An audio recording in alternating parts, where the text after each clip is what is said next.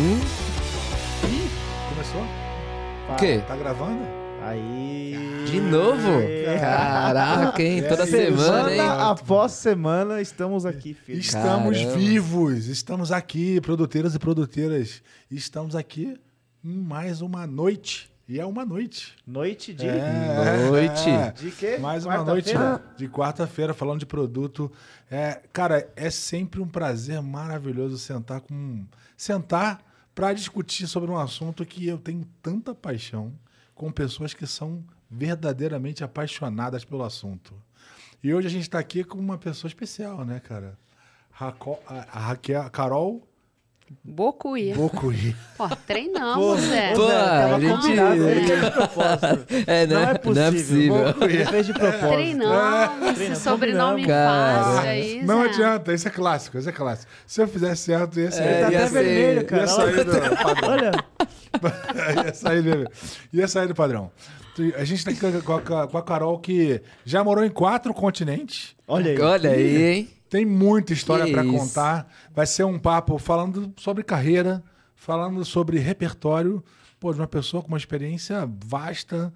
Cara, a gente vai poder explorar muito, muito, muito. Você que está entrando no mercado, você que está buscando o reposicionamento, vai ser um momento de consumir muito conteúdo legal. Mas antes de dar a palavra para você, Carol, vamos aqui com os nossos companheiros. Rafa Mazaro. Fala aí, meu camarada. Fala, turma. Pra mim é sempre um prazer estar aqui, fazendo mais uma gravação do produto piloto.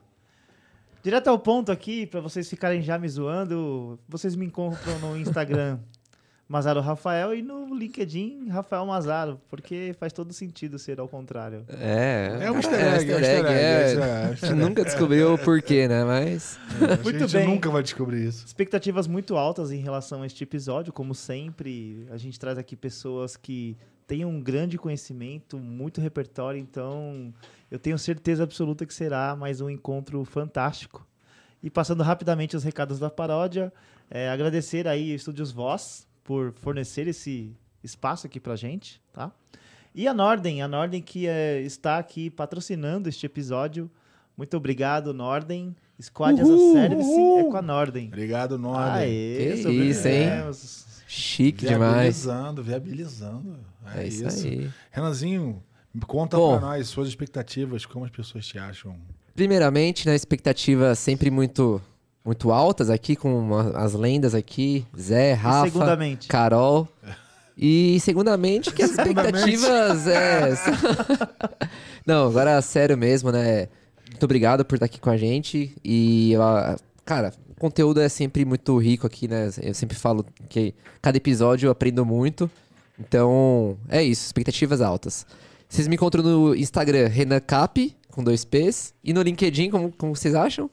Renan Cap, Ah, é. padrão. O Sem padrão, easter é, egg, sem sem easter egg, egg, sem segredos. sem- Tá certo, tá certo.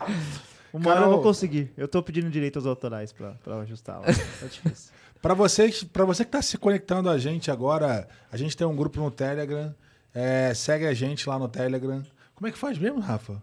Ah, pelo que eu conheço, basicamente entra no Telegram, produto piloto, Arroba produto piloto. arroba produto piloto e Simples assim. temos lá. Manda pra gente os assuntos que vocês acham interessantes, contribui, dá, dá a sua opinião, fala sobre o episódio. A gente aceita críticas positivas, críticas negativas, sugestões, tá tudo lá. Nosso NPS é Nosso 98. NPS. Ah, Fiquem à vontade. É, a primeira temporada tem mais de 3 mil horas de conteúdo. Ô, louco. Então fiquem à Caralho. vontade. Só mentira bem contada. Assistam, é, vejam, assistam nosso conteúdo, contribuam, é, tragam pra gente sugestões, enfim. É, a gente está sempre aí disposto a ouvir o que é o próximo passo para nós, né? A gente está sempre aqui olhando pro, pro ouvindo, ouvindo vocês para dar o próximo passo. Carol, muito obrigado por, pela tua presença aqui, por dedicar o seu tempo a falar aqui com a gente. Cara, puta, fala um pouco das pessoas, conta um pouco da tua história. é, fala para aquele cara que tá em casa, quem é a Carol, como, como, elas, como as pessoas se encontram. É, conta aí pra gente. Super obrigada pelo convite. Já tô aqui me divertindo desde o minuto zero. Então, super obrigado. Eu acho que a gente também vai arrasar aqui, aprender um pouquinho. Obrigado pela apresentação também. Morou em quatro continentes, eu fiquei pensando, será que dá para morar mais nos alguns aí, completar a listinha inteira? É, desafios São aí. quantos países? São, morando, são quatro países diferentes, né? Cinco contando o Brasil. Mas de viagens aí são 27 países. Então, são caramba? Não cabe mais bandeirinha lá no Instagram. uma É. alegria. Já deu o número máximo de caracteres. Muito bom. E super obrigada pelo convite. É, adoro o conteúdo de vocês, achei sensacional aí. é, conhecer um pouquinho do trabalho de vocês também. Não sabia do Telegram, vou sair daqui, vou, já vou. Arroba produto piloto. Muito bom, obrigada. E para quem, pra quem quiser me encontrar, é só Carol Bocuí em todas. Não tem uma versão 2, uma versão 3, é Não só. tem easter egg, nada Carol, disso. Nada não, disso. Carol simples, Bocuí. É É, legal, que o é. sobrenome já é quase uma É. senha, né, Zé? Faz HY assim, no né, final, pessoal? é isso? HY, Aí, isso ó, tá aí. É Por isso que tem essa pegadinha aí, gente. É. Bocuí, né? Não, não erra, não erra. tem o como negócio, errar, Zé. é. É. Não é. Para contar um pouquinho da minha história aqui, é. hum, bom, eu sou nascida numa cidadezinha do interior de São Paulo, chamada Piraju. E eu mudei para São Paulo para fazer faculdade de tecnologia e mídias digitais. É, hum, uma faculdade que na época eu não sabia muito bem o que era, queria fazer jornalismo, achei o nome super bacana. Imagina, tecnologia e mídias digitais em 2002. Puta, Bonito, negócio né? super novo, caramba, é é, isso, é o tô futuro, futuro, É futuro. o futuro. Mídias digitais não tinha Facebook, não. Naquela época a gente só estudava no livro ali mesmo. E, e ali eu comecei a fazer o estágio, e já logo no meu primeiro estágio, a galera vai dar risada aqui também, era web designer, também é uma coisa super nova. Ah, web mas designer, Dreamweaver. Dreamweaver, ah, Flash, 5. Flash. Ah, Trabalhei, Conheço, pô. meu primeiro estágio foi no CREA São Paulo. Experiência super bacana ali de atualizar o conteúdo. E para engenheiros e arquitetos, na sequência eu fui começar meu mundo aí de implementação de sistemas de relacionamento com o cliente. Então foi bem bacana porque foi logo na sequência e tô até hoje nessa vida, já faz uns Até hoje fazendo isso. né? uns 20 anos. Por isso que eu gostei da história do apaixonado, porque eu acho que eu devo ser apaixonada mesmo. São 20 anos ali de relacionamento com o cliente, passando por diferentes tecnologias, diferentes momentos, diferentes exigências desse cliente também no mercado e diferentes indústrias. Então, passei por consultoria, passei por, por telecomunicações também, bem forte. E hoje estou no mercado financeiro ali no Banco BV. E com o mesmo desafio aí de atender as expectativas do cliente do lado da indústria financeira. Hoje você é gerente de clientes, né? Da área de clientes Isso. do banco, né? Da área de tecnologia. Então, a gente atende toda, toda a diretoria de clientes e acaba por ser um assunto muito cross, acaba interagindo com várias áreas diferentes. A área que eu trabalho especificamente, o time que eu trabalho é todo de desenvolvimento. É, a gente toma um pouquinho de cuidado para fazer de maneira híbrida também, né? Não adianta o desenvolvedor não conhecer nada do negócio, então a gente gosta bastante do perfil híbrido também. E, e hoje a gente é responsável por escutar um pouco as necessidades da- das áreas de negócio e também já gerar alguns insights de tecnologia para a gente poder amadurecer o produto em conjunto. Então, acho que é, o bacana ali, que é, é legal de compartilhar, é que a gente consegue ter uma área de tecnologia muito protagonista, que consegue habilitar novas possibilidades ali para as áreas de negócio também. É legal porque o, o, é, banco, mercado, mercado, mercado financeiro é um mercado que está, não sei se dá para dizer assim, é um mercado sob fogo, né, de certa forma, né? Tem um monte de fintech, um monte de abordagem nova, tem um monte de gente fazendo não um negócio inteiro, mas fazendo pequenas fatias do negócio, né? E fazendo de forma diferente, né? Como é que como é que vocês estão encarando isso? Como é que o quanto isso influencia do seu jeito de trabalhar, na formação do seu time, como é que, como é, que é isso no impacta o teu dia a dia? Não, é bem bacana.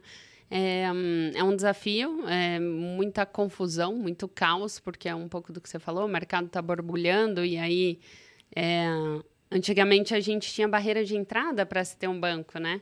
Hoje nem tanto, muito pelo contrário, a gente quer mais é fomentar o mercado de alguma maneira com o tal do Banking as a Service e cuidar da experiência desse cliente vale muito para todos os bancos. E, e os serviços bancários também estão se tornando cada vez mais, levando mais autonomia para o cliente, né? Também. Então, a gente para de ficar achando que, que a gente, como empresa, define o processo que o cliente quer, a gente que define a jornada que o cliente quer, a gente que define, quando na verdade você tem um cliente muito mais autônomo, muito mais preparado para usar o produto que você está colocando no mercado. Então, acho que o preparo do time como um todo é principalmente a gente levar essa, esse fluxo de aprendizado, esse, essa abertura para priorizou uma coisa hoje, talvez semana que vem não faça tanto sentido, estou exagerando aqui, mas essa abertura precisa existir para todos os profissionais de alguma maneira. Então, acho que um ponto principal que eu coloco aqui é escuta, aprendizados, coloca no lugar do cliente efetivamente, não tem mais espaço para você definir SLA de sete dias, dez dias, acabou. Você não se compara mais só dentro da sua indústria, né? Então, um é, escutar o cliente, eu acho que eu, eu, eu, digo que talvez empatia seja, um, seja uma qualidade que eh, virou essencial em vários aspectos, né? É, é, virou, virou essencial para você fazer, executar esse trabalho de escuta do cliente, né? De interpretação da necessidade e virou uma necessidade para o gestor, né? O que, que, você acha, Rafa? Não, por muito tempo, é, no passado, a preocupação ela era explicitamente sobre venda. Eu faço um processo muito legal para trazer aquele cliente para dentro da base. A partir do momento que aquele cara entrou, aquele cara ele vira back-office, ele vira ali atendimento e tem, tinha uma preocupação menor em manter o cara. Isto, isso no passado. Hoje em dia, é, não dá mais para você ter esse tipo de falha. Porque se você não se preocupa com a sua base, e a gente sabe que ter ali um cliente, ainda mais num, num mundo em que há tanta concorrência, inclusive no mercado financeiro, cara, se você abre muita possibilidade, o cara vai por não ter um processo mais digital, por não ter um processo que minimamente tenha empatia. Então, para mim, vai nesta linha, sabe? E você falou um ponto legal, Carol, que é, pô, eu devo ser apaixonada por isso, porque estou há tanto tempo fazendo isso. E, e, porque no final do dia é sobre lidar com pessoas, é sobre como você entrega uma experiência melhor, no seu caso, por, usando como meio, como mecanismo, as tecnologias, os canais e por aí vai. Conta um pouco sobre essa, essa pegada assim entre o relacionamento do cliente e como que você consegue quebrar aquele silo entre a visão que tem da venda, de, do, do processo ali de venda, versus o processo que você recepciona aquele cliente e faz toda aquela maestria de trazer esse cara para o centro e por aí vai. Como que funciona essa dinâmica para você? Acho que a gente evoluiu muito no mercado ultimamente, né, Rafa? É, é, como se, se, fosse uma magia, efetivamente, estava mais fácil, né? Mas vamos falar aqui das fases do CRM também como um todo. Eu acho que antigamente a gente olhava muito para a questão... É, do silo do produto e do processo, processo, processo. E a gente se achava muito dono do processo do cliente naquele Verdade. momento e achava que, que, que ia ser preditivo, né? A gente falava muito dessa uhum. história do preditivo.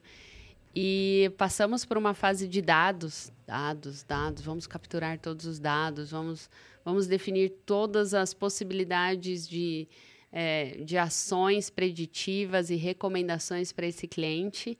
E hoje a gente olha para o protagonismo do cliente efetivamente. Então a gente para de tentar controlar o que o cliente espera, para de tentar e está cada vez mais apto ou cada vez mais aberto para construir em conjunto com o cliente. É, eu acho que é, é, a indústria de maneira geral, e não só, só, só financeira não, mas a indústria de maneira geral está passando por um desafio que é a escuta do cliente, sim, eu concordo, a empatia, a gente trabalhou muito na liderança, né, para é, a relação entre colaborador e, e, liderança, e liderança. Mas não trabalhou essa empatia com o cliente. Então a gente é. falava muito de ah, o MVP, testa aí o teste AB, testa aí o que deu certo com o cliente ou não, pega o feedback do cliente. Como é que eram esses processos? Hoje é exponencial. Hoje você colocou um produto ruim e tem um milhão de comentários na sua rede social. Como é que se trabalha? E se desliga muito rápido hoje. Você tem um processo de feature toggle No Exato. próximo botão que você apertar, você Exatamente. desliga aquela funcionalidade e resolve o problema. Antigamente não era tão assim. né? Exato. Tinha que esperar a madrugada para você rodar um- É verdade. uma atualização. Mas essa, essa sensibilidade é importante, porque gera um senso geral, né? De que as coisas elas não são perenes, né? É, elas, não- elas não são perenes por vários aspectos, porque você, atua- você no fim das contas, você está evoluindo baseado numa, em algo que era uma tese, uma hipótese, né? Que ela pode se validar ou não, depois que você, você precisa assumir uma certa ignorância, né? Assumir que você tá, eu sei quem é meu cliente, eu sei quem é o target, mas eu não conheço todos os detalhes dele. Eu estou sempre aprendendo com ele, qual é o comportamento dele, né? Isso eu acho que é uma dinâmica que que que que está evoluindo muito. E aí por isso que eu puxo esse gancho da empatia, porque eu acho que existe um aspecto da, empatia que que que está dentro de casa, que é a, a nossa empatia, nós como gestores, como os nossos colaboradores, do quanto isso é complexo, né? De, cara, muda, cara, puta, acabei de fazer esse trabalho, vai ter que fazer de novo, cara, quanto isso é complexo corporativamente e a empatia com o cliente, né? Que, que tá numa situação que está consumindo um produto, um produto que, ora, é essencial para ele, ou que está num momento que é um momento complexo da vida dele. Enfim, essa empatia, para mim, ela virou uma, uma característica essencial, assim, essencial. Fala Perfeito. Renan. Eu acho que, é, até trazendo para um prisma aqui da, do segmento financeiro, né? É, a gente vê muito, né? o- hoje o, a barreira para você criar conta em um banco é quase zero, né? Você consegue criar, acho que o efeito Nubank né, fez isso, né? Democratizou o acesso a você abrir conta onde você quiser no mesmo dia. Você consegue ali abrir uma mesma pessoa, se eu não me engano, acho que tem- o número de contas no Brasil é cinco vezes maior do que o número da população. Então, quer dizer, é, é muito, é muito fácil, né? Aí o que os bancos hoje buscam é a principalidade, né? Você ser o banco principal daquela pessoa. Eu acho que encaixa perfeitamente do que vocês estão puxando sobre a questão da empatia, né? E aí eu até trago um plus aqui pra gente discutir um pouco mais, que é exatamente isso. Poxa, tem empatia, mas como que a tecnologia, ela vem ali por baixo sustentando isso, né? Como que, como que isso funciona na prática, né? Cara, você vai lá, quem... A, a tecnologia tem que estar fazer parte do negócio e também precisa estar junto ali escutando o cliente, né? Não é só, poxa, é, precisa desenvolver tal funcionalidade porque o cliente disse. Não, você não vai só ir lá e desenvolver a, a funcionalidade. O que eu quero levantar aqui a bola é como que funciona né, o processo ali. É é uma, é uma demanda para a área de tecnologia ou não? Existem algumas discussões que vocês fazem? Como que funciona isso? Pergunta do milhão, né? É, a gente está em transição, eu acho. Eu acho que a gente ainda tem uma visão muito de que é, temos um produto esperado no mercado, então você acaba se comparando, faz muito benchmark, o que já está entregue para o mercado é sua obrigação entregar, então tem uma questão de comparabilidade, sim, das funcionalidades. Mas eu acho que o pulo do gato não está aí, não. Pra- o pulo do gato, para mim, na principalidade, efetivamente, é como a gente lida com essas tecnologias com o cliente. E cito aqui alguns exemplos. É, hum, a média aí, Renan, que você me falou, que o número que eu tenho na minha cabeça aqui é que um, um brasileiro tem em média aí cinco a seis contas em bancos diferentes e cada banco lida com seu cliente de uma maneira diferente. E tem a adaptação do cliente também, obviamente, mas cito aqui alguns processos que são típicos para todo mundo, por exemplo, acesso ao banco digital. Acesso é, é um processo altamente complexo e quando você faz uma troca de celular, como é que você lida com isso? É outro acesso, então tem toda uma questão de segurança da informação. Isso é tecnologia, isso é, é padrão, deveria ser uma commodity básica ali nas três linhas de defesa. Mas é, quando você faz uma troca de, de celular, por exemplo, é, você pode lidar de uma maneira bem chata, que é você fazer todo o seu acesso de novo, todo o seu cadastro de novo, ou você pode falar, uau, parabéns, você trocou de celular, hein? Você não quer comprar um seguro para esse seu celular novo e nesse processo fazer toda a validação. Isso é mindset de produto, claramente, como é que você lida com a habilitação da tecnologia de uma forma diferente. Isso sim muda o jogo. Então, acho que o belo desafio aí, Renan, não está tanto em habilitar tantas tecnologias, inclusive eu até brigo muito com empilhamento de tecnologia, mas é como é que você vai lidar com isso, como é que você vai colocar a tecnologia como seu diferencial, é o seu mindset mesmo de, de criação do produto. Genial. Você sabe que eu, eu concordo em gênero, número e grau, assim. A gente já falou aqui algumas vezes, é, já, já, acho que já teve essa já puxei essa fala algumas vezes, né? Toda vez que você usa a tecnologia como algo que vai ser central, simplesmente é só te tecnologia por tecnologia, você fracassa, assim. É uma tendência a fracassar. É, quando, quando você pensa em algo que vai de fato ser infraestruturante, é algo que, que vai que vai que vai ser vai ser vai ser uma alavanca para outros vários processos que você que você vai conseguir habilitar a partir daquilo ali, aí sim você está mudando o jogo, né? É, até mesmo quando você, quando, quando você pensa, por exemplo, no, na questão do Open Bank, por exemplo, um outro exemplo, é um negócio infraestruturante né, que não é tecnologia pela tecnologia. Ele está ali, mas assim, o que, que, você vai fazer com aquilo? Né? Isso, isso que é o importante da história, isso que eu quero dizer. Né? Então, assim, só ter a tecnologia não é o que muda as coisas mas a forma como você usa, né? a forma como você compõe as coisas, a forma como é, você aplica na prática, como você resolve o problema do cara, né? É, isso é que muda o jogo de fato, né? É, acho que só um gancho, pessoal que tá aí, né? Acho muito legal isso. Duas pessoas hoje que estão é, na, na, liderança de times de engenharia de tecnologia que estão falando isso, né? Acho falando que isso que negócio, é bem. É, isso que é... isso. Eu achei genial o exemplo, Carol, porque a, a gente sempre fala bastante sobre métricas, métricas de produtos, métricas de várias formas. E eu trabalhei com o Zé e a gente tinha uma, algumas métricas bem interessantes, como, por exemplo, o fator de lock-in que você tem quando a gente fala sobre principalidade. É, o que, que traz o cara para falar eu sou fiel àquela, àquela marca, àquele produto? E nem sempre é sobre ter 300 mil features. Você tem uma discussão sobre feature adoption. Quais são as principais funcionalidades que você entrega para o seu cliente que para ele é relevante, sem ter que empilhar. Se eu tenho três ou quatro grandes funcionalidades que mudam o jogo, eu vou investir nessas funcionalidades.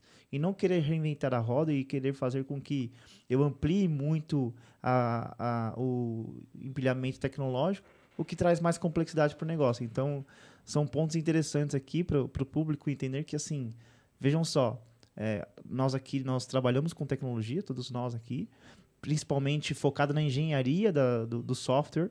Porém, a nossa pegada é, é, sobre mais o negócio, sabe? A gente sabe que a tecnologia é um meio.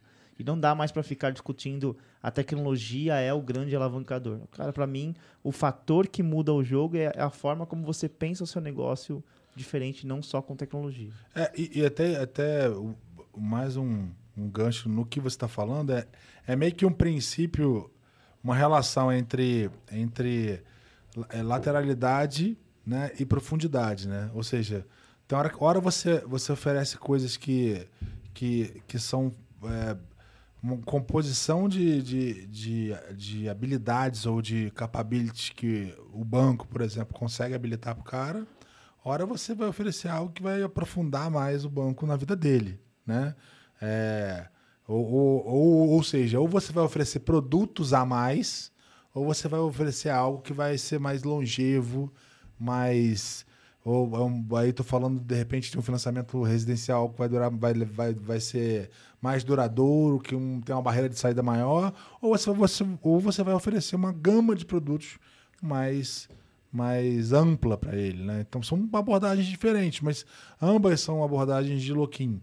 O que o que não está necessariamente relacionado à tecnologia, né? Está relacionado a, a estratégia de negócio, no fim das contas, né? A gente está vivendo uma era de é, ilimitação tecnológica.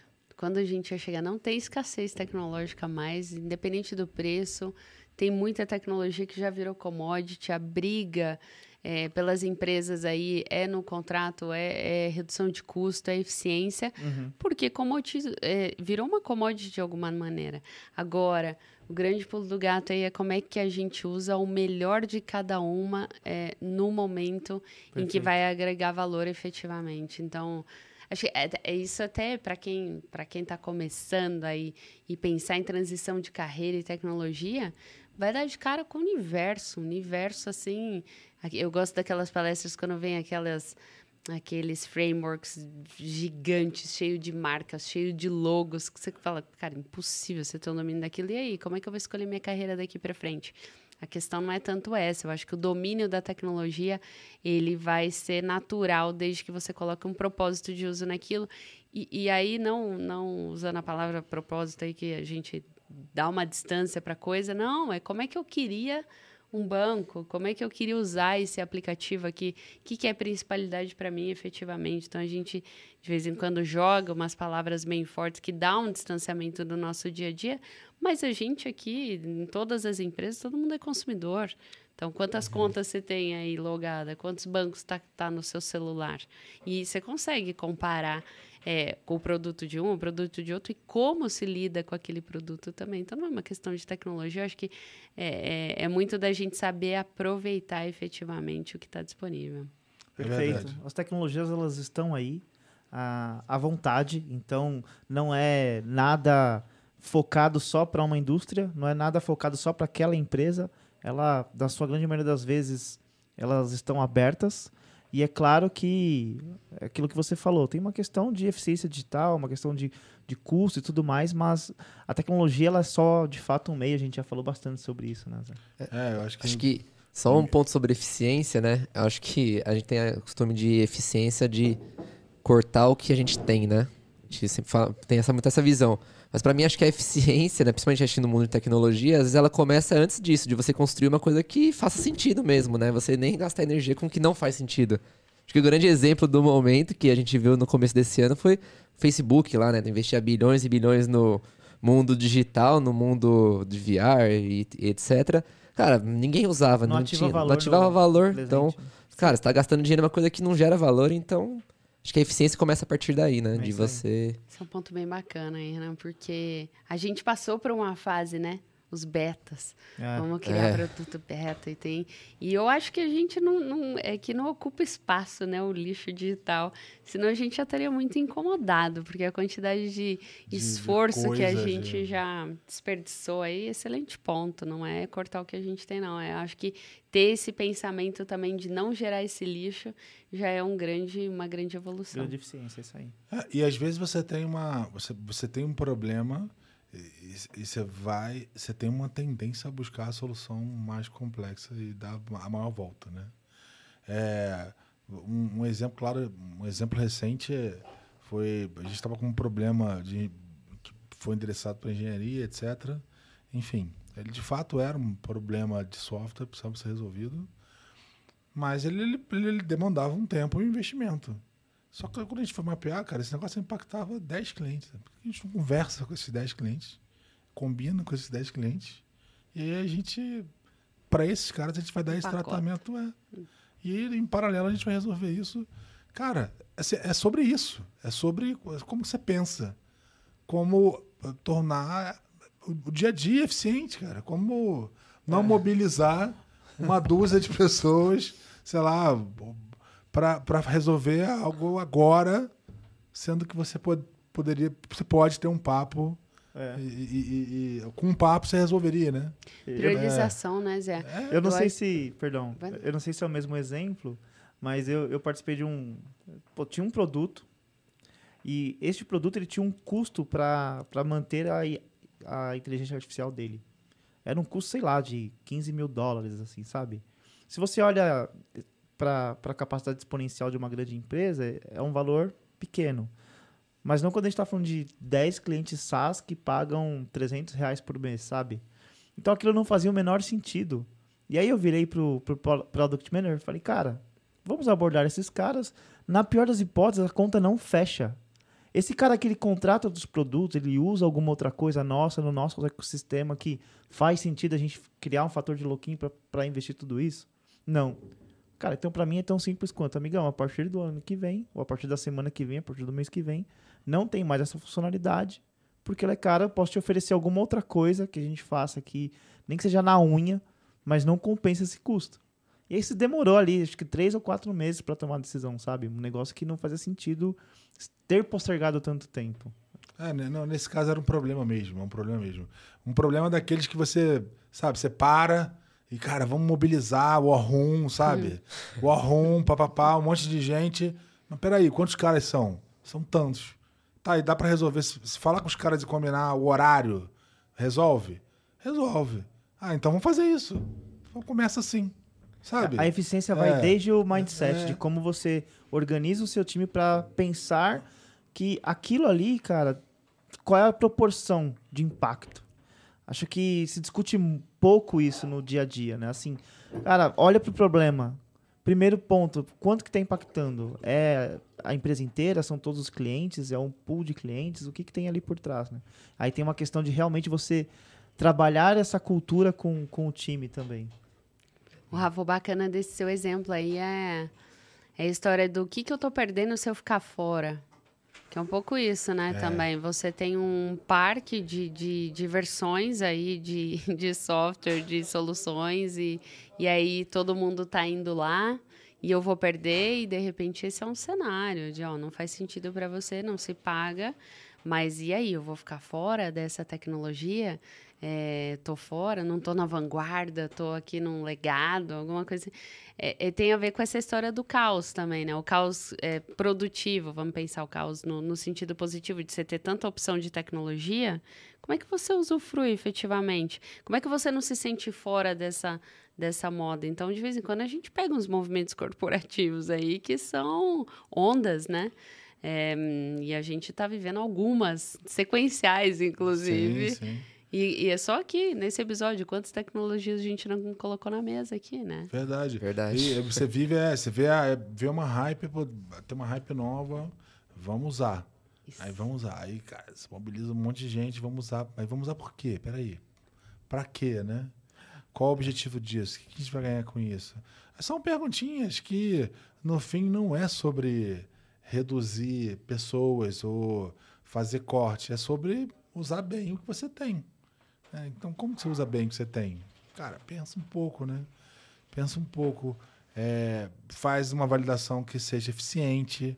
É, nessa construção de empatia, entende se isso de fato vai atender os seus objetivos, né? Ou seja, vai compor a estratégia e, e ela, e ela- isso de fato vai impulsionar o que você tá mo- o que que movimenta você, né? Naquele naquele período. Então, cara, isso tudo é uma- um racional que precisa estar presente e, e- e também tem a ver com comunicação, né? Tem a ver com, com manter o time né, mergulhado nessa numa, numa, numa onda de comunicação que é, que é importante, aconteça com muita frequência, né? É, o time está sempre é, é, tem, tem muita clareza de para onde a gente está indo, né? Para onde para onde a gente está indo, o que, que precisa fazer, clareza do status quo, onde a gente, onde a gente precisa chegar, né, cara? E, e sem essa coisa, eu acho que um termo que você usou que é interessante, né, que é, tem palavras, são palavras de afastamento mesmo, né? Que, que é essa coisa do, puta, quando o cara fa- fala sobre propósito, ou faz um statement muito elaborado, ou faz um negócio que é muito é, é de longuíssimo prazo, mas ele não explica como é que esse negócio se desdobra a curto prazo, né? Como se impacta ele, ou não cria uma tangibilização que seja é, que seja é, que se conecte com ele. A- a- É, é o que a gente está fazendo aqui. A- a- eu o- aí, parafraseando o meu amigo Celhão, eu, o Léo Chaves, que eu sempre falo dele aqui. Cara, um bom causo conecta as pessoas. As pessoas se conectam com histórias. Por isso que o brasileiro adora novela, porque é- é- você tem história ali. O cara vê uma historinha, ele gosta de ver história, gosta de. Todo mundo se gosta de, de, de- ouvir uma boa história. Então, se você, se você consegue, de alguma forma, tangibilizar as coisas, é, você cria uma conexão. E acho que falta isso. Então, por isso que eu digo que empatia, em vários aspectos, é um tema, é um tema para mim, sabe? Isso tá. é, Tô repetindo isso porque esse negócio tá muito na minha cabeça, assim, de, de que é um negócio que, que a gente precisa olhar mesmo, sabe? É, em muitos aspectos. Acho que tem uma oportunidade aí para treinamentos corporativos também, né, Zé? Uhum. Aqui todos nós já frequentamos alguns treinamentos corporativos. Alguém contou um caos? Alguém se conectou? Mas aqui todo mundo já fez um monte de ferramenta, um monte de opção, um monte de frameworks, um monte de receita de bolo pronta lá hora que você vai fazer o bolo e não, não é o forno, não.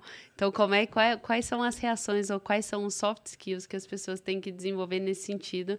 E acho que empatia a gente pode começar por ela. E, e também coloco aqui é saber usar a ferramenta e a gente poder explorar isso nos treinamentos corporativos também. A gente colocar mais é, processo de como as pessoas lidam com os problemas efetivamente é, com o que tem na mesa, com, com o que está disponível. Também tem a ver com essa história, senão a gente fica numa, numa tentativa e erro altamente aceita e, e não, não, talvez gere essa eficiência que a gente estava comentando aqui, né? É verdade. O cara sai. A gente, a gente, realmente, eu particularmente já consumi muita, muito ferramental nesse sentido. Muito, muito, muito. E, e você vai pro coffee break e aquilo ali, puta, é saco. Assim, você sobra saco preto, assim, é. morreu. Vai sobrar 20%, sei lá, no máximo, do que você. Eu, particularmente, guardo muito pouco, né? É, detesto, aliás. É, mas eu, eu, eu, o, o que eu acho é que, por isso, porque falta, assim, uma ferramenta. Para mim, falta uma ferramenta que me conecte. Então, eu sempre estou procurando um jeito de, de trazer as pessoas para dentro de uma dinâmica que seja uma dinâmica de conexão, sabe? Uma dinâmica que tangibilize, assim, que, que, ela, que ela traga uma, uma, uma coisa que, inclusive, ela, ela, vez por outra, assim, ela precisa ser também. É, eu acho que isso é uma tendência que, que a gente consegue construir junto também. É importante essa, essa participação, né? É, a gente está falando de, de, de, otimização. Acho que otimização também passa por você fazer uma boa construção de, uma boa construção de objetivo no fim. Passa por você fazer, como está comentando, uma boa comunicação. Passa por, por você é, transmitir bem é, os objetivos nível a nível. Né? Então, tudo isso aí é, vai gerar otimização. E, e, construir junto faz parte do jogo. É, é, fazer com que as pessoas se envolvam no problema faz parte do jogo. Fazer com que as pessoas discutam o problema de forma clara faz parte do jogo. Tudo isso gera otimização. É. Gera muita otimização. Eu, eu vou conectar aqui essa sua fala em relação à a, a visão de causa, trazer a causa para que as pessoas de fato se mobilizem, junto com a, o que a Carol trouxe sobre você tra trazer o repertório para o time, fazer com que os treinamentos ou os workshops que aconteçam dentro das empresas elas sejam mais propositivas. Quando você faz é, algo que está conectado a uma causa, ela sem dúvida vai trazer impacto. Mas qual é o grande problema hoje em dia? Além das quantidades de ferramentas que nós temos hoje em dia, a gente também tem a quantidade de gurus, de pessoas que querem estar se expondo numa, por exemplo, num workshop, num treinamento, muito mais para é, é para mim, sabe, do que é para o público. É, não é, eu não quero estar tá aqui para falar para o público, eu tô aqui para falar para mim, porque é legal depois eu olhar lá no meu, no meu Instagram, no meu LinkedIn, fazer a galera curtir a foto. Então, é aquelas métricas de vaidade, né? Então, acho que tem, tem essa, essa dificuldade de colar pessoas que realmente querem gerar um impacto versus pessoas que estão interessadas em olhar para aquilo e falar, pô, também quero aprender com aquilo e, e, e fazer com que isso aí, vire algo é, interessante. E é ilusório achar que as pessoas não veem isso, elas veem. Vem, lógico é, que vem. Você tem lá um auditório com 100, 200 pessoas do seu time ou, do, ou de, sei lá, um, com, da, da empresa ali, cara, as pessoas veem, elas veem essas coisas acontecendo. É. É. E, e, você ter uma genuína preocupação, porque normalmente o que te leva a falar, o que te leva a compartilhar é um incômodo, né? Sim. Ninguém. Tem um livro muito bom aí que eu lembrei agora, chama Ostra Feliz Não Produz Pérolas. É sensacional aquilo, porque é libertador, porque realmente aquilo é, um, é, um, é impulsionador. E aí isso te provoca uma comunicação, às vezes é boa, às vezes é ruim, mas fato é que a gente precisa de alguma maneira é, ter uma genuína preocupação de mudar o jogo e isso acontece com as pessoas também. Então, é, esse, essa métrica de vaidade aí foi muito boa, Rafa, eu gostei bastante. E, e, o sentido que a gente propõe aqui é cria uma métrica de aí, quantas pessoas você desenvolveu nos últimos anos de carreira? Quantas pessoas foram promovidas no seu time efetivamente? Quantas pessoas buscaram novas oportunidades de mercado? Então, acho que é bem bacana a gente ter esse tipo de métrica também. Cara, eu acho que esse, esse é um tema que, que, de fato, ele tem muito ferramental e eu acho que tem essa coisa do gap de aplicação, né? O gap de... de eu não sei se você sente isso, Renan. No, no treinamento corporativo, assim... Eu, eu, eu tô, quando eu falo detesto, assim, tô, tô sendo radical, né? Talvez. Mas, mas é, é, é uma coisa que não, não, não me pega, porque... Porque fica, fica muito isso, né? Fica muito focado na na métrica de valida, na, na, nas métricas de vaidade, ficar muito focado nessa coisa do afastamento. Eu sempre vejo os statements com muito pouca conexão, aí fica aquela coisa colada na parede ali, hum. o statement, e ninguém se conecta com aquilo. Ou é algo que, puta, que o cara eh, guarda aquilo debaixo do braço e fica repetindo, mas ele, você não vê ele agindo de, de forma que, que, que, de, de, que leve, que esteja levando aqui naquela direção mesmo, né? Ou seja, ele tem uma, uma, uma construção ali que é um grupo de palavras, frases, etc. Mas que ele não faz nada com aquilo, ele não toma uma decisão com aquilo, ele não volta para aquilo e, e, e, e, olha, cara, tá vendo aqui, ó, baseado no que a gente decidiu aqui, no que a gente fechou, é essa a decisão que a gente deveria tomar. Não, isso não acontece. É, e aí, assim, uma, uma tese que eu tenho e algo que, que, que eu vejo que funciona bastante é a gente envolver as pessoas no processo criativo. É, quanto, quanto mais você conseguir fazer com que elas participem da criação, mais você consegue o envolvimento, mais você consegue que haja engajamento. E eu acho que bons causos também tangibilizam as coisas. Assim, uma história boa, ela ela acaba mobilizando as pessoas muito mais pela conexão. E aí, assim, é, você pega um público que às vezes que não é um, não é um público necessariamente de tecnologia, como é que você faz para esse cara se conectar? Porque hoje em dia, por exemplo, você pega o, vamos pegar o caso do banco, né? Seu caso. Você é, é, com certeza trabalha com pessoas que é, interage com pessoas que são da área de tecnologia, obviamente, mas tem um monte de gente que não é. Como é que você faz para. E, e, e, você não tem como, como construir um produto sem que esse produto tenha lá um cara que seja um financista, um cara que analise risco, um cara. Estou dando um exemplo qualquer. Uhum. Alguém que, que conheça de, de, de, venda, da venda ali, sei lá o que for. É, ou do atendimento, né? Porque a venda não tá, mas é do atendimento. Você não tem como fazer um produto sem ter gente ou uma construção multidisciplinar. Como é que esses caras se engajam? Se você não consegue explicar para ele, se o cara não consegue entender o processo inteiro, né? Isso é um puta de um desafio. E aí, eu acho que aí é que entra a história do, cara, traz pro chão. Vamos levar isso para uma linguagem que seja de todos. Se ela não for democrática, ela não vai ser, a gente não vai ter um papo prático, né? O Zé tem esse mecanismo de trazer para o chão, de trazer na, na vida prática, efetivamente. E, isso é um dom no corporativo, né? Porque o corporativo ele permite várias é, criações não não fáceis de trazer e é aceito e tudo bem. Então trazer para o chão já é um dom, seja ele da liderança, seja ele do da pessoa do, do, do, time efetivamente, mas quem tem esse dom de comunicação, de trazer o fato e o dado para a mesa e focar no problema e fugir um pouquinho da, é, do, dos blá blá blás que não, não vão agregar valor ali efetivamente, isso já é um primeiro dom. Do emissor, né? Vamos falar assim, de quem está ali puxando o protagonismo.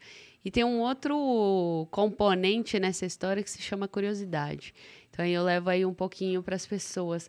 Quando a gente tem curiosidade, vale para o treinamento corporativo e vale para uma definição de produto e vale para uma squad. Quando você genuinamente tem curiosidade, sem julgar. Então a gente dá de cara aí com um monte de juízo de valor assim no nosso dia a dia e, e, as pessoas percebem quando é que a gente está na defensiva ou quando a gente está ali facilitando as coisas, porque no nosso juízo de valor ou, ou não está legal ou está legal, não, não tá, é meio binário. E, só que a gente esquece desse componente tão libertador que é a curiosidade, né? Então, você está genuinamente curioso para entender a opinião do outro ali e entender o que, que vai sair daquele produto e entender se mesmo que você não aceite uma ideia naquele primeiro momento, vamos entender o outro ângulo para ver se a gente complementa. Então, vou ter uma dinâmica muito bacana aí, que você está numa sala, é, pessoas aleatórias, você começa o seu desenho e aí do nada você acha que você vai terminar um desenho maravilhoso, do nada a pessoa fala Pronto, pode trocar. Você manda a folha para outra pessoa e vem um desenho que não é o seu e que você precisa terminar. E a pessoa e aí pronto, pronto, pode trocar, pode trocar.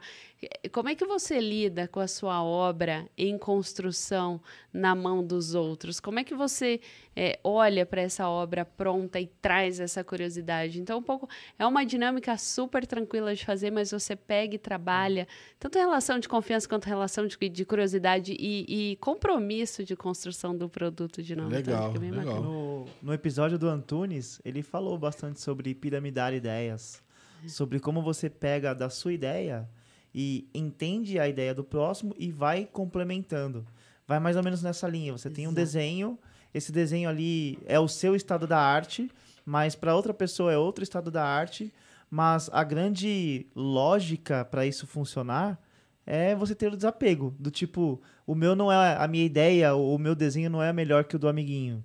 Nós podemos juntos criar algo que seja mais interessante. E acho que vai até de encontro com o que você falou sobre as dinâmicas que você fazia na Vivo, que na ideia não era só olhar para a pessoa, a pessoa física ali, é como ela lida com, com a situação de trabalhar em conjunto, trabalhar piramidando as ideias, né? É um negócio que é difícil, é complexo, é uma das soft skills mais complicadas que eu acho por aí, inclusive na nossa, na nossa bolha de engenharia, que é você fazer com que os engenheiros, as pessoas trabalhem conectados, sabe? Ah, pô, a sua linha de código, ela tá assim, eu posso piramidar a ideia e ajudar na sua linha de código e por aí vai. Então é bem interessante. É, isso tem um pouco a ver com. Eu acho que tem a ver com duas coisas, né? É, talvez me faça pagar um pouco a língua do negócio do treinamento corporativo, né? É, eu acho que tem um pouco a ver com, com o fato de você aceitar que você está sempre aprendendo, né? Eu acho que isso é importante pra caramba, você ter essa consciência, né? É, tem, obviamente tem a questão do incômodo que você comentou, que é, realmente o Ostra Feliz é esse incômodo que produz a, a pérola, né? É, essa, essa, essa, essa construção, ela é, ela é para mim, ela é, ela é bem importante. Eu, particularmente, sou um cara muito incomodado, assim, muito nesse sentido. Mas ela, ela tem uma, um, um aspecto que, que que é de que você você col colaborar é, é, um pouco de, de, dividir, né? É um pouco de você expor, expor a sua vulnerabilidade, né? Expor um pouco do que você do, de, de, do que você sabe o que você não sabe para o outro, né? E dar a oportunidade de, inclusive, de que, cara, eu não sei tudo e, cara, o Renan ele tem complementariedades a mim, assim como o Rafa, você e nós juntos aqui, a gente produz um episódio com certeza muito melhor do que se você ou se eu ou se o Rafa tivéssemos fazendo sozinhos. É, tem uma coisa que a gente sempre dizia nas dinâmicas que a gente tocava de roxinha é que é, a sala é mais inteligente do que a pessoa mais inteligente da sala. Ou seja, a soma das partes dá mais do que 100%. É sempre mais. Mais que o gênio, inclusive. É, né? mais é genial. Não vai ter, assim, porque é uma produção. É, é, é, é uma coisa plural, né? Assim, é. e, e, essa, essa pluralidade, ela cria uma construção. É, essa, essa coisa das, das várias perspectivas é que puta, dá o clique da coisa. Aí ah, eu falei sobre o, o, o, lado do cara que é o pavão, que é aquele cara que quer aparecer na, na hora do treinamento, que está prestando ali o treinamento. Mas tem também o, o lado do cara que está participando. E, e, eu tenho tentado exercitar bastante a questão do sentimento de principiante, sabe? Por mais que você conheça daquele tema, por mais que você conheça daquele assunto, é interessante pegar outras perspectivas, porque você não vai conhecer tudo. Você vai entender outras perspectivas e vai somar para o seu repertório. E, obviamente, com o seu repertório, ali na troca, você também pode ajudar. Então, é, esse sentimento de principiante eu, eu vejo como muito importante assim para colaborar com o conhecimento e também aprender. Colaboração é vital, né? É uma questão da natureza, inclusive, que você não consegue sobreviver sem colaboração. E a gente no corporativo tem uma dificuldade imensa para trabalhar e a gente trabalha como se fosse comum competir sem colaborar ou alguma coisa assim, competir contra quem? Contra você mesmo, não sei, sei lá, não, parece que é um, é um negócio meio diferente. Mas o incômodo aí, Rafa, é, quando você coloca o, o, o principiante aí nessa história também, é bacana a gente entender os nossos incômodos, então, por exemplo, aqui claramente a gente pegou um incômodo aqui eh, do Zé com relação a isso. A postura, quando vai, vai na defensiva. A paciência também vai assim, tipo, na reserva mesmo. E aí você chega lá. E você... Não vou perguntar, que se eu perguntar, sabe? Não, não vou, não vou me expor, cara, vou ficar aqui. Você vai com uma postura meio. É. Já, já com viés de. querendo seu viés de confirmação, de, putz, falei que ia ser problema, não sei o que. E, e, e quando você é, tem esse despertar e fala, peraí, ó, tô com juízo de valor, tô sem paciência, vou com o meu princípio, com meu, com meu sentimento de principiante aqui, vou com curiosidade, vou com o ouvido aberto até para eu treinar outro ângulo e é você com você mesmo, não é não é com o outro que está apresentando não, não é o desafio do outro, porque é um problema que está aqui, está com a gente aqui dentro. É super difícil. É, é, super difícil.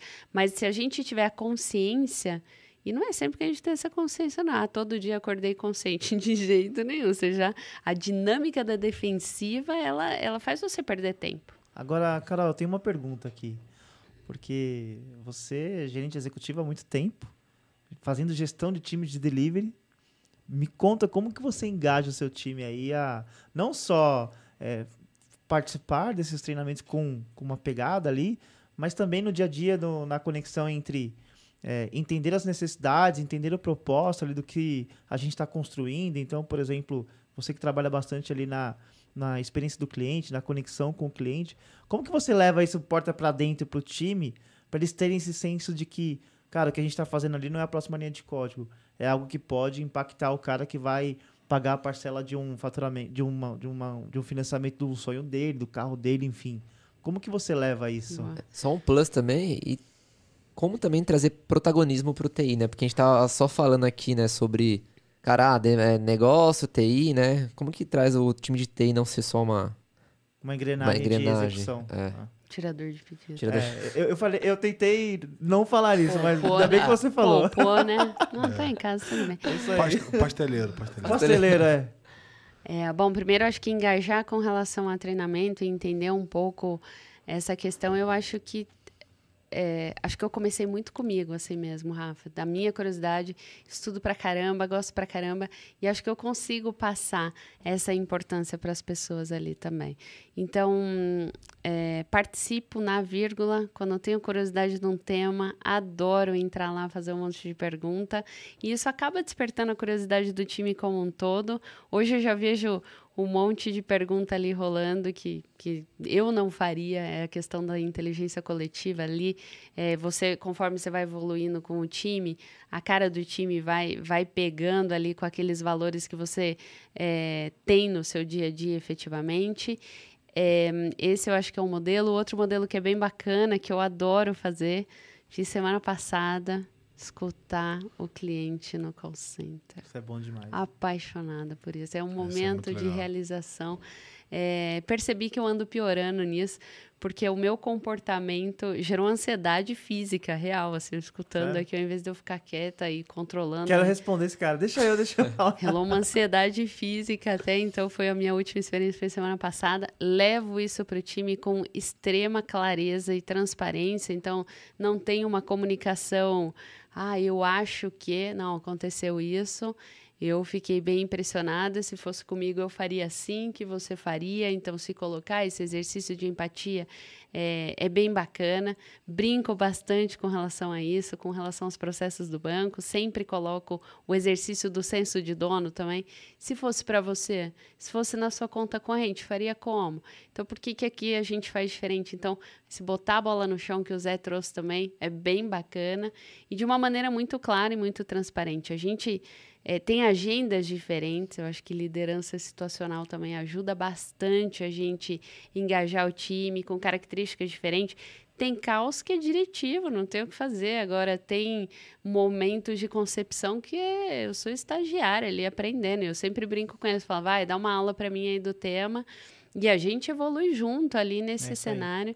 Então, acho que, em termos de engajamento, é isso. Você, é, dentro da situação, conseguir se colocar é, é, da melhor maneira, do que o time precisa naquele momento e a conexão com o cliente é incrível. Grava aí, ó. Liderar pelo exemplo, inspirar pelo propósito. Caraca! É, mas é, é, é, isso que a Carol falou, assim, cara, eu, eu vou a campo, eu dou o exemplo pra galera que é importante ali ouvir o cliente.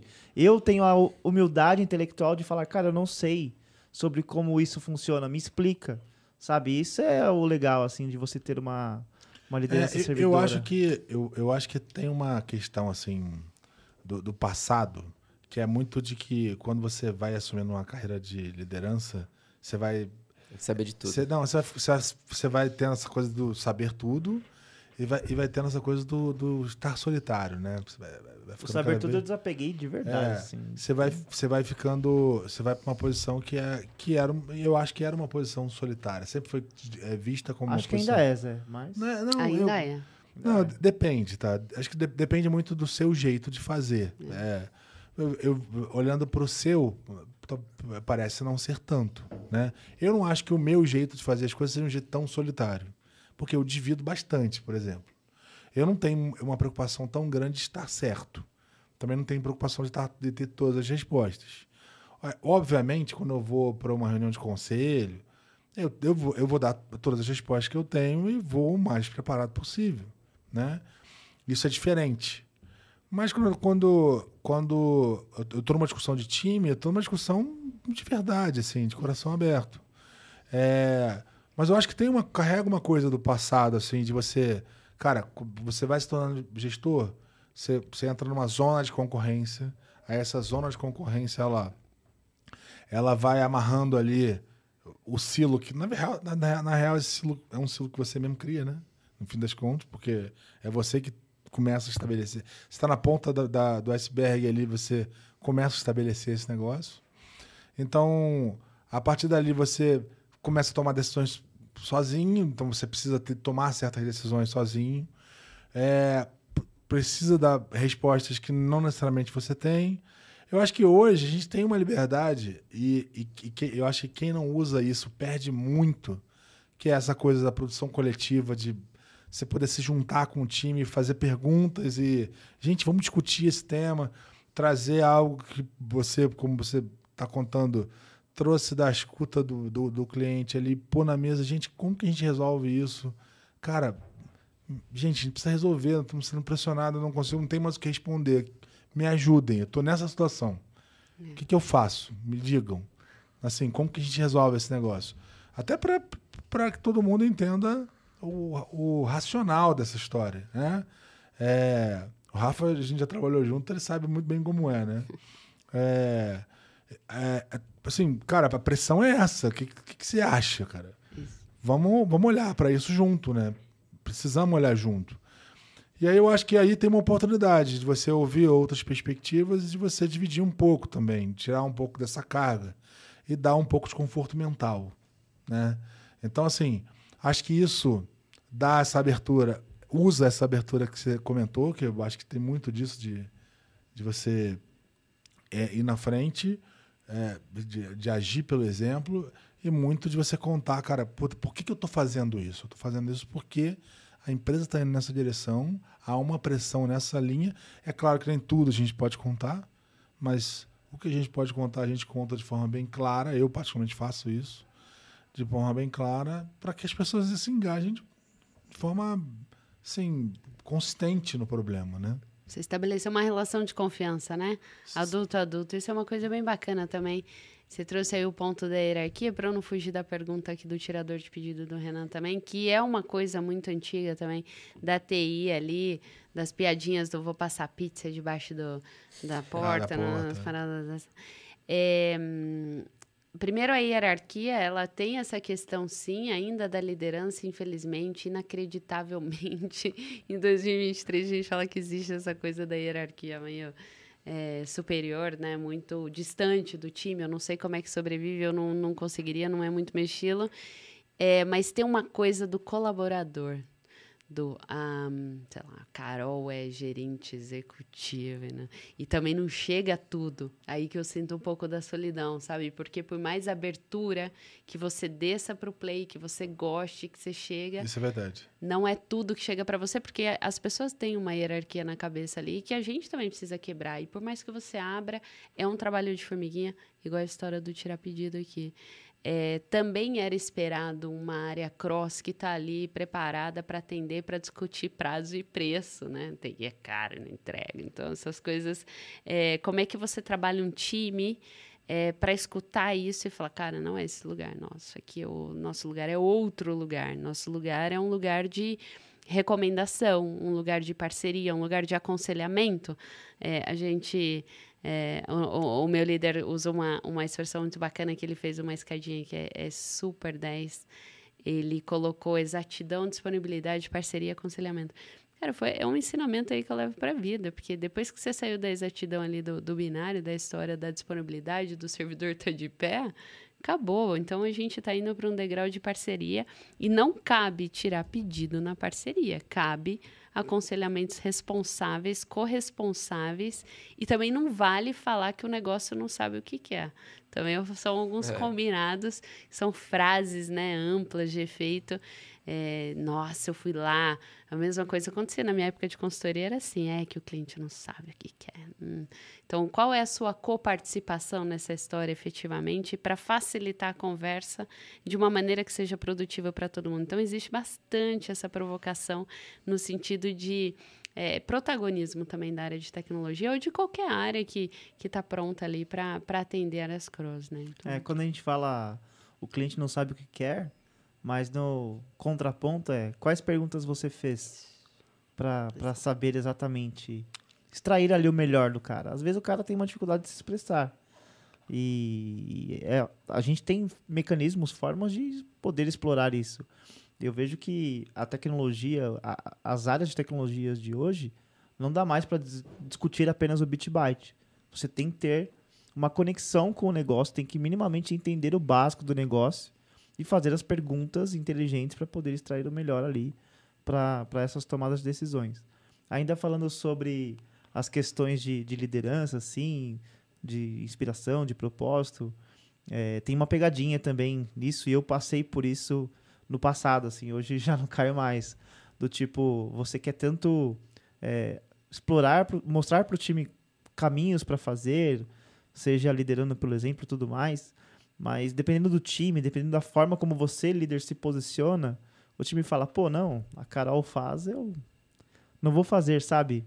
É, deixa que ela toca e aí você acaba, você sendo a pessoa que lidera e acaba executando porque você não tem paciência de, de esperar. Então, já caí nesse tipo de pegadinha, hoje não caio mais, mas é, é algo que tem uma linha muito tênue ali entre o que, que é a liderança e estou aqui te inspirando, te mostrando o caminho, versus, cara, não, a execução aqui é com você, sabe? É, tem que tomar cuidado nesse sentido.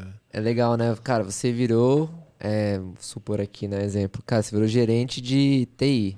Você era desenvolvedor, você não virou um desenvolvedor de TI. Plus, né? Plus, é, você virou um gerente de TI, então você tem que abrir mão de- das coisas um pouco mais operacionais, né? É, tem o contraponto do cara que não desapega também.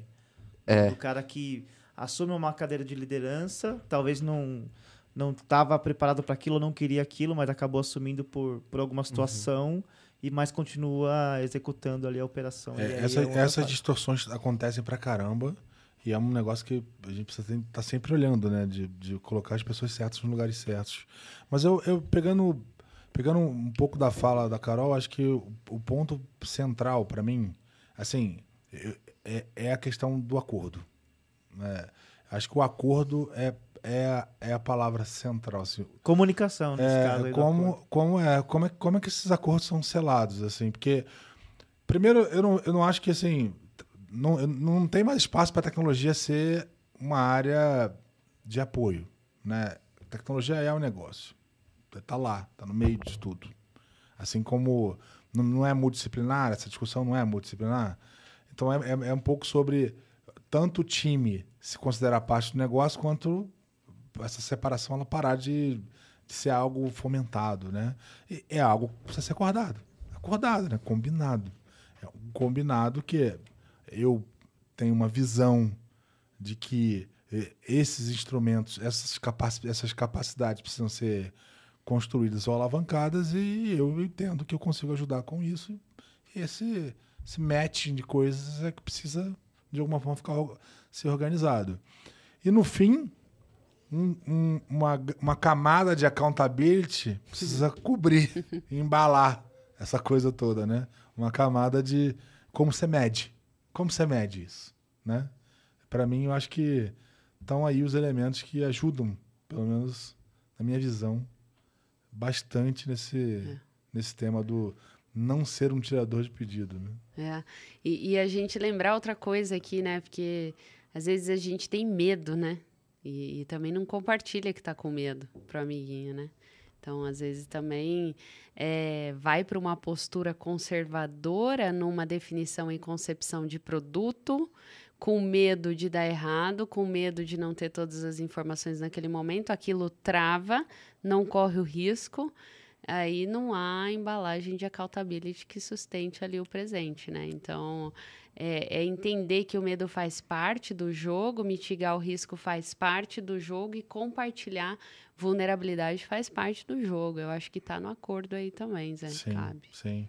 Acho que compartilhar a vulnerabilidade até ajuda no engajamento também, porque no fim das Sim. contas é, é algo que, que ajuda ajuda até o, o coleguinha a entender como ele pode, puta, cara, ela realmente ela tá Tem uma abordagem dividindo diferente. algo que que puta, eu tenho como ajudar. E aí é, difícil o cara não ele não ele não ter empatia com isso e não, assim, Você- não se colocar no jogo, né? Isso é um bom ponto. Você me deu um, um lembrei aqui de, de uma equipe muito engraçada.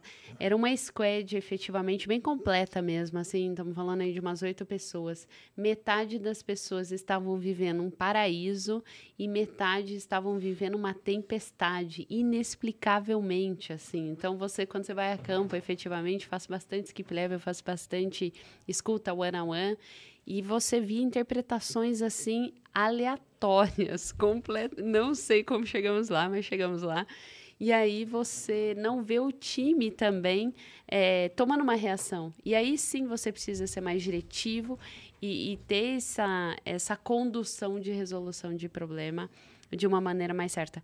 Isso é um dos modelos da liderança situacional também, que é descer, perceber, escutar, é que o seu time pode ter visões diferentes, mesmo estando todos os dias ali, trabalhando no mesmo produto. Como é que a gente reorganiza isso aqui? Então, muito de fatores pessoas nessa história. E, e faz sentido o líder ir lá e colocar o problema na mesa de uma forma super transparente, de forma que o time poderia ter colocado, inclusive, a gente, aí, ritos do ágil aí, retrospectiva, o que seja, ou mesmo dele, whatever, assim, tudo que a gente tiver de rito, e mesmo assim não resolve. Então, e o líder, de repente, chega com uma visão de fora, que não é tão de fora assim, que é meio de dentro, mas também não é envezado, mas também não tem lado, não tem escolha. Eu achei engraçado quando a gente tem que escolher um lado, né? Não, não tem um lado. Os dois ali, complementar de alguma maneira, e você orquestrar de novo é, um time. Talvez tenha sido um dos desafios, assim.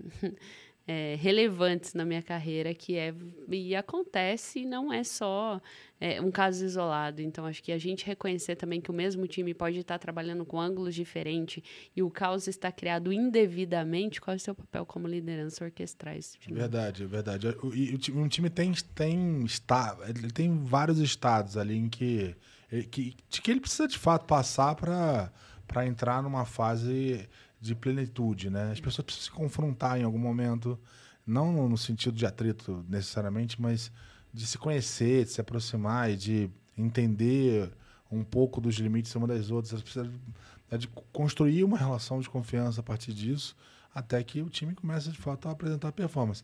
E, e cara, distorções diversas já acontecem, né? E às vezes um paradigma, você trazer um paradigma novo é o que muda a história, né? E, e assim, acho que uma, uma, acho que uma coisa que a gente não pode deixar de falar é que a gente hoje, assim, a gente está vivendo um cenário pós-Covid, né? É, em que a gente tá, a gente fala muito de mundo VUCA, né? Aquela coisa de a gente vivia mundo fuga, agora tem um mundo chama Bunny, né? É, cara, e, e, as coisas, elas, assim, a gente tem uma, uma, uma, construção que, que, que hoje, assim, poucas, ou ninguém, ou pouquíssima gente tá realmente bem, né? Então, assim, cuidar do time, né, é um tema. É um tema. É, como é que você está vendo isso? Como é que você, Rafa, tem feito, tem, tem agido para cuidar dos seus times nessa situação de home office, pós-pandemia? Cada um tem uma história. É, alguns passaram melhor, outros pior. Assim, e aí o pior que eu digo é, é o o não tão bem, o pior ainda, e sabe, é, é, é, são histórias muito diversas, mas a gente tem aí muitas situações difíceis e, um, e a gente está num, num, momento que é, eu ouvi esses dias que acho que a gente nunca teve uh, tanta, tanto caso de, de burnout. Não, não, de, não só de burnout, mas de, de, de diagnósticos de, de doenças é, mentais. É, essa, essa é a geração da, da, do diagnóstico de, de, de, de, de distúrbios mentais. Assim. A gente nunca teve tanto movimento nessa direção. Né? É, ou seja, tem uma questão aí, não é só geracional, também é geracional, é, ou é geracional um pouco ou muito impulsionada por uma situação que não dá para desprezar, que é uma pandemia, né? É, como é que vocês como é que vocês estão cuidando disso? Falam, queria que vocês falassem um pouco sobre isso. É, é um alerta constante, né? É, independente da causa aí, eu acho que eu sempre tive um olhar muito atento ao comportamento do ser humano, assim, eu sempre tive uma certa sensibilidade para saber qual era a temperatura, qual era a vibe que a gente estava lidando ali. Eu sempre tive essa, essa característica porque é, é, acho que a gente vem de histórias de consultoria e a gente brincou aí das viagens e tal é, não é lindo, não é mil maravilhas fazer todas essas viagens. Então, é, é, sofre. Acho que um pouco da minha experiência ali, eu experimentei algumas coisinhas ali no, no meio do caminho e que me trouxe essa sensibilidade para ter esse olhar para o outro antes pandemia mesmo, cenários é, difíceis, né? Então, sempre tive muito esse olhar atento e apoio mesmo, é de você se colocar à disposição, de você contar ali o que você já passou na vida e mostrar que aquilo é comum e que tem uma é, rede realmente de apoio. Então, acho que o corporativo ele proporciona bastante você usufruir de um ecossistema. Então, assistência médica ali no sentido de ter o acompanhamento de psicólogo, ter redes de apoio. Então, todas as empresas que eu passei de alguma maneira sempre me apoiaram, mesmo com um time de pessoas, uma sensibilidade nesse sentido que me torna uma, uma liderança mais tranquila nesse espaço de cuidar das pessoas. Então, tenho isso como um valor muito, muito grande mesmo.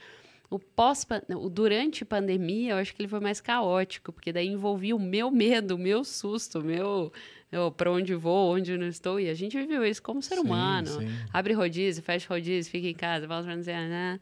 Então essa loucura, é, o cuidado que eu tinha comigo mesmo ali era um pouco do que eu alertava as outras pessoas do meu convívio nesse sentido de, ó, oh, não tô, não tô bem nesse cenário aqui não. Como é que você tá?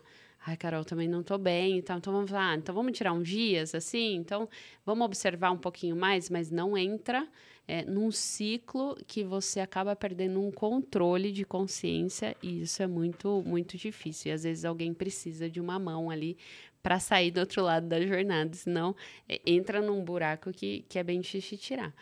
O pós, é, a gente entrou num monte de discussão, né? Volta, trabalho remoto, híbrido, é, não, presencial. E as pessoas se confundiram, porque, de novo, é uma mudança. Tudo bem que a gente trabalha no presencial, depois foi para o remoto, depois foi para o híbrido, agora vai para presencial, vai para o híbrido. Então, a gente gera uma confusão na logística dos seres humanos, assim, de alguma maneira. Verdade. Então, estou tendo toda a sensibilidade do mundo ali com o time, é, de olhar quais, quais são os cenários individuais mesmo. E a gente é, fala tanto da hiperpersonalização para o nosso cliente, né? E o nosso volume de colaborador é bem menor que o nosso cliente. Então, vamos fazer hiperpersonalização para os nossos é. colaboradores também. Então, como liderança, eu tenho um, um super cuidado nesse sentido.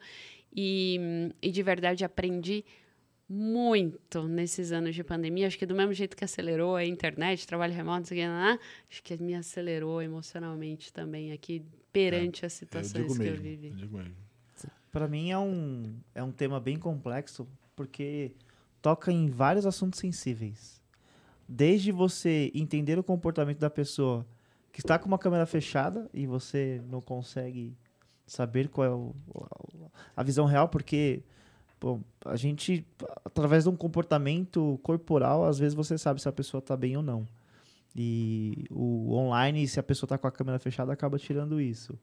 E, e vai desde, por exemplo, você criar mecanismos como, por exemplo, o skip level, que para mim é um bom caminho de você é, descer um nível e entender como que seu, os times dos seus times estão funcionando e ver como que as pessoas estão se relacionando, também é um caminho. É, para mim não tem muita fórmula mágica, mas o que eu venho fazendo é, primeiro, aproximando bastante a, a, os, os meus liderados e fazendo com que eles também levem isso para todos os times. Do tipo, cara, você está fazendo ano a ano com seus times? Estou. Mas você entra só nos aspectos técnicos, só da discussão se o cara entregou, se o cara não entregou.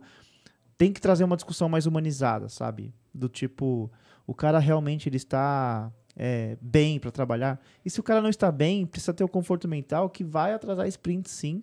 Porque é melhor atrasar uma sprint do que atrasar um release inteiro com o cara mal. Então, acho que trabalhar essa questão é, humanizada é o que eu venho fazendo. Não é simples, porque de novo, tocam vários assuntos sensíveis, desde a, a questão do híbrido. Pô, a gente gosta muito de ter um encontro, mesmo que seja quinzenal, mensal, semana, é, trimestral, com todos, porque ali você consegue é, trazer um, um, aspecto mais de pessoa, né, de, de, do ser humano.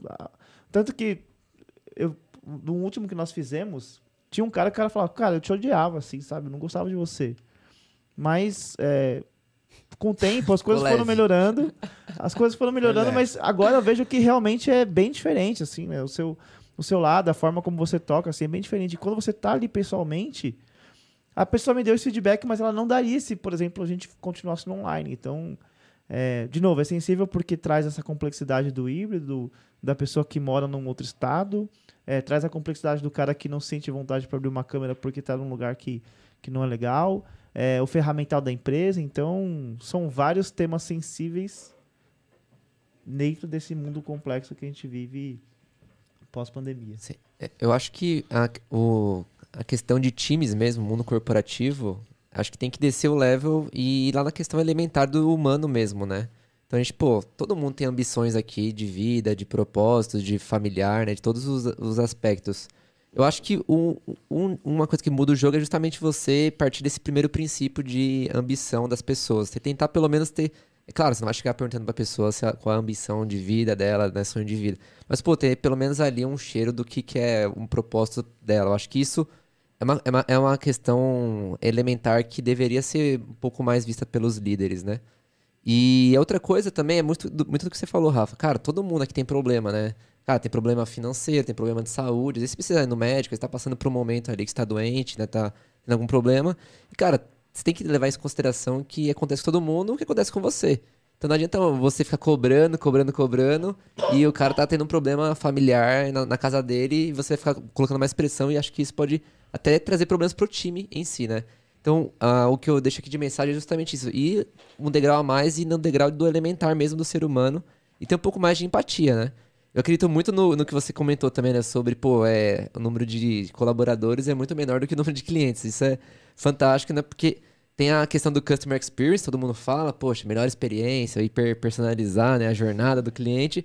E tem o outro lado que é o employee experience, que para mim tá super casado os dois, né? Tem que ter essa unificação dos dois para que você consiga, de fato, entregar a melhor proposta de valor tanto para os é, para quem está usando o seu produto, quem está fazendo aquele produto e quem está investindo no produto, né, cara? Eu acho que é para isso que uma empresa existe, né?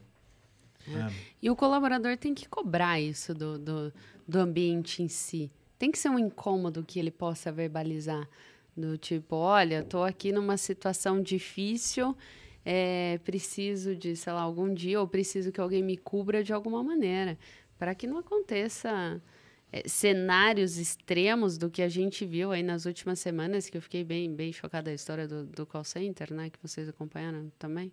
O call center que teve um problema de uma colaboradora que acabou falecendo ali e, e ainda os colaboradores continuaram trabalhando.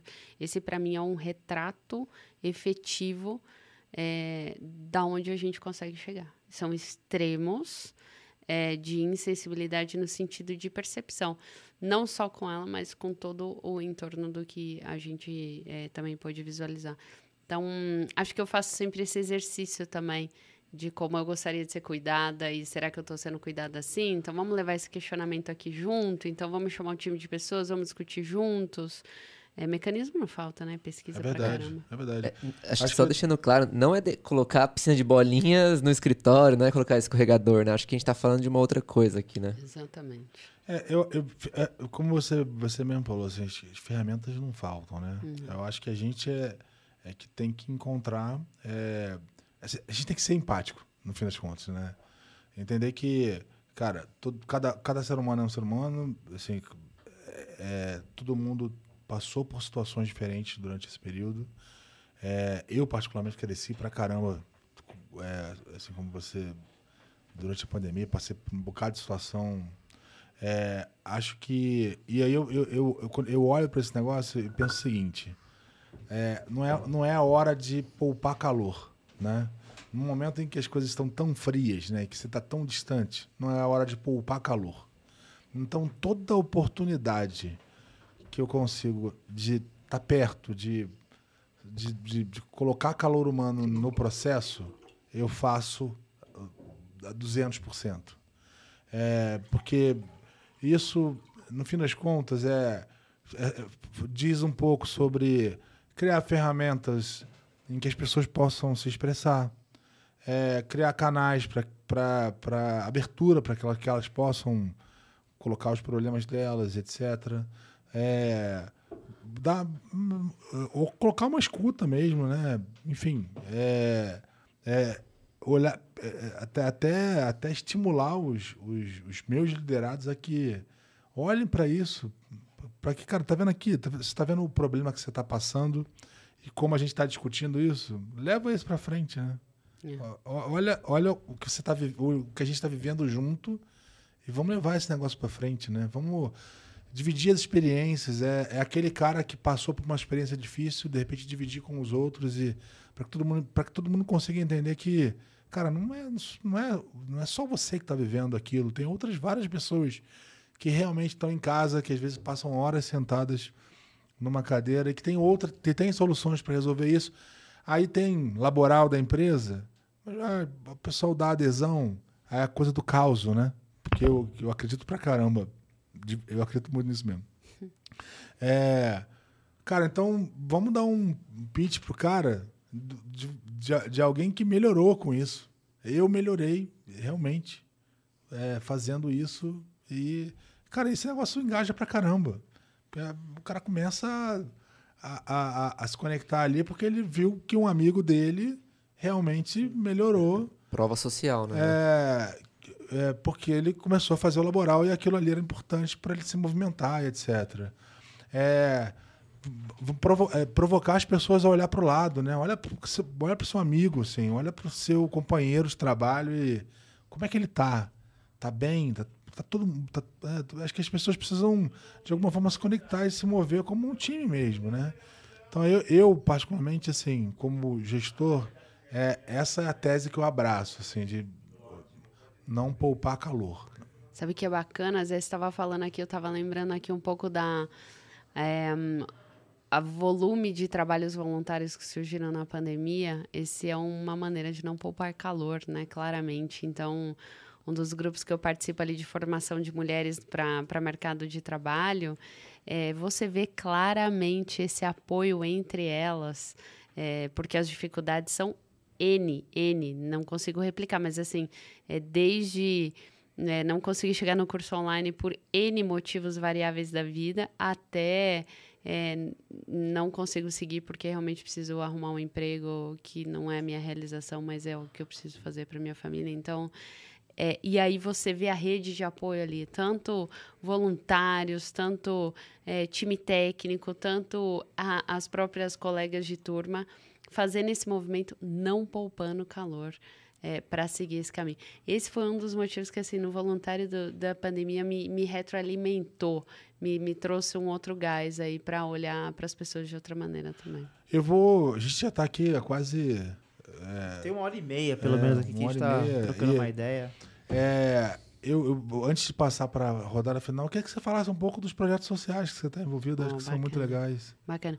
Eu participo é, do Transformar Tech como mentora voluntária e acompanho a parte social das, das mentoradas e elas recebem um curso que é um formato de bootcamp de tecnologia. Então a gente já teve ali formação de QA, formação de AWS. O próximo semestre a gente vai para o mercado de Salesforce também. E, é, e como é que a pessoa faz para acessar? É. É. É. é. Coloca. Transformar Tech. transformar Tech. Transformar Tech. Google, dá um Google lá, Transformar Tech. É, tem Instagram, tem LinkedIn, todas as redes sociais. E, e, a gente vai divulgar um pouquinho mais quando chegar mais perto também. Tá bom. É, e, e também tem a questão é, de formação de pessoas que são cursos que eles frequentam para código mesmo. Então, sei lá, HTML, JavaScript.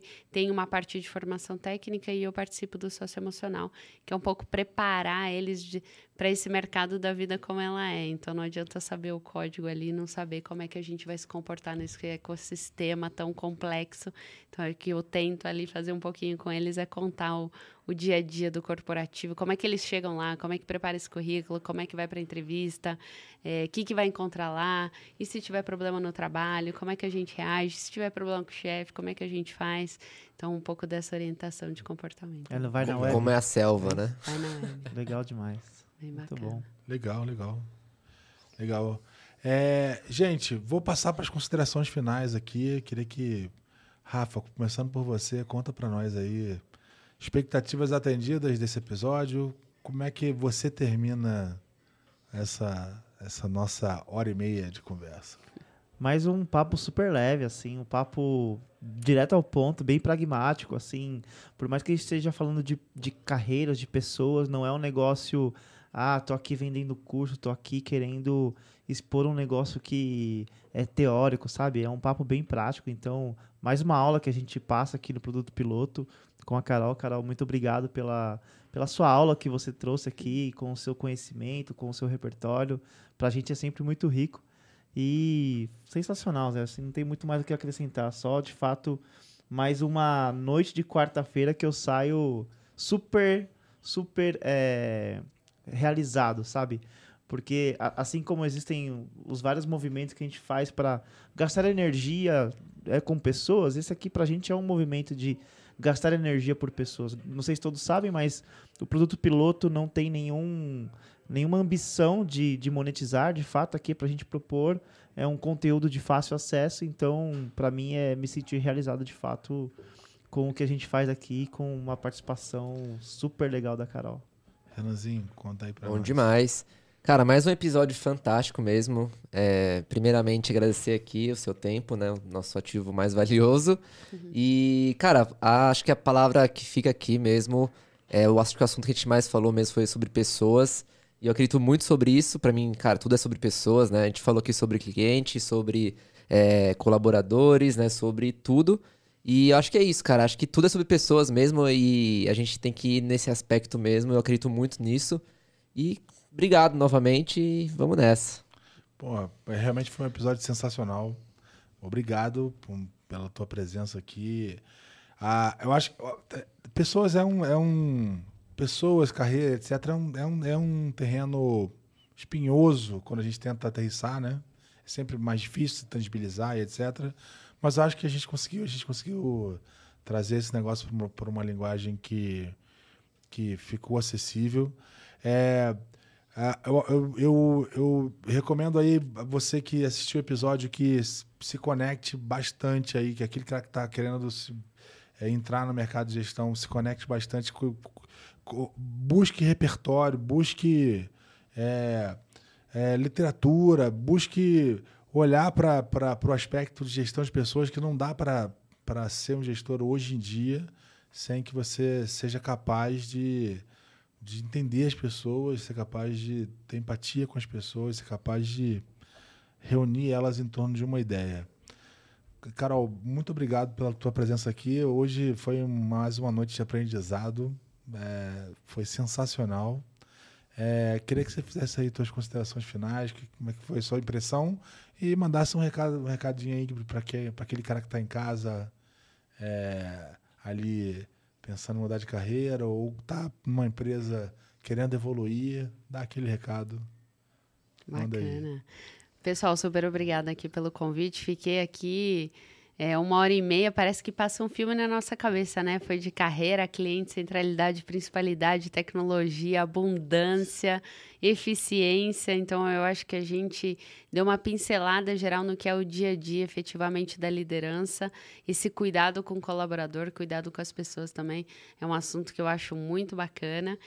E um, um recado que fica para o pessoal de casa, sem dúvida nenhuma, é a questão do protagonismo, né? A gente é, conseguir assumir os nossos propósitos é, de maneira muito clara. Então, às vezes, a gente parte do princípio que a gente sabe qual é o nosso norte e que a gente anda com uma bússola na mão e nem sempre é, é tão claro. Então, vale a pena investir um tempo para ver qual é o norte que a gente está seguindo efetivamente? Qual é esse caminho que a gente está construindo? Qual é o desenho que a gente vai colaborar aí com várias pessoas? Como que a gente vai contribuir?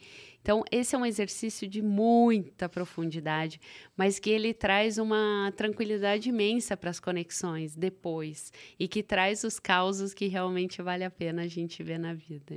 Então, muitíssimo obrigada pela noite de hoje aqui. Super aprendizado. Eu acho que a gente tem um monte de conteúdo pela frente aí que eu vou seguir acompanhando. Boa, perfeito. Muito bem. Show de bola. Obrigado. Valeu, turma. Valeu, gente.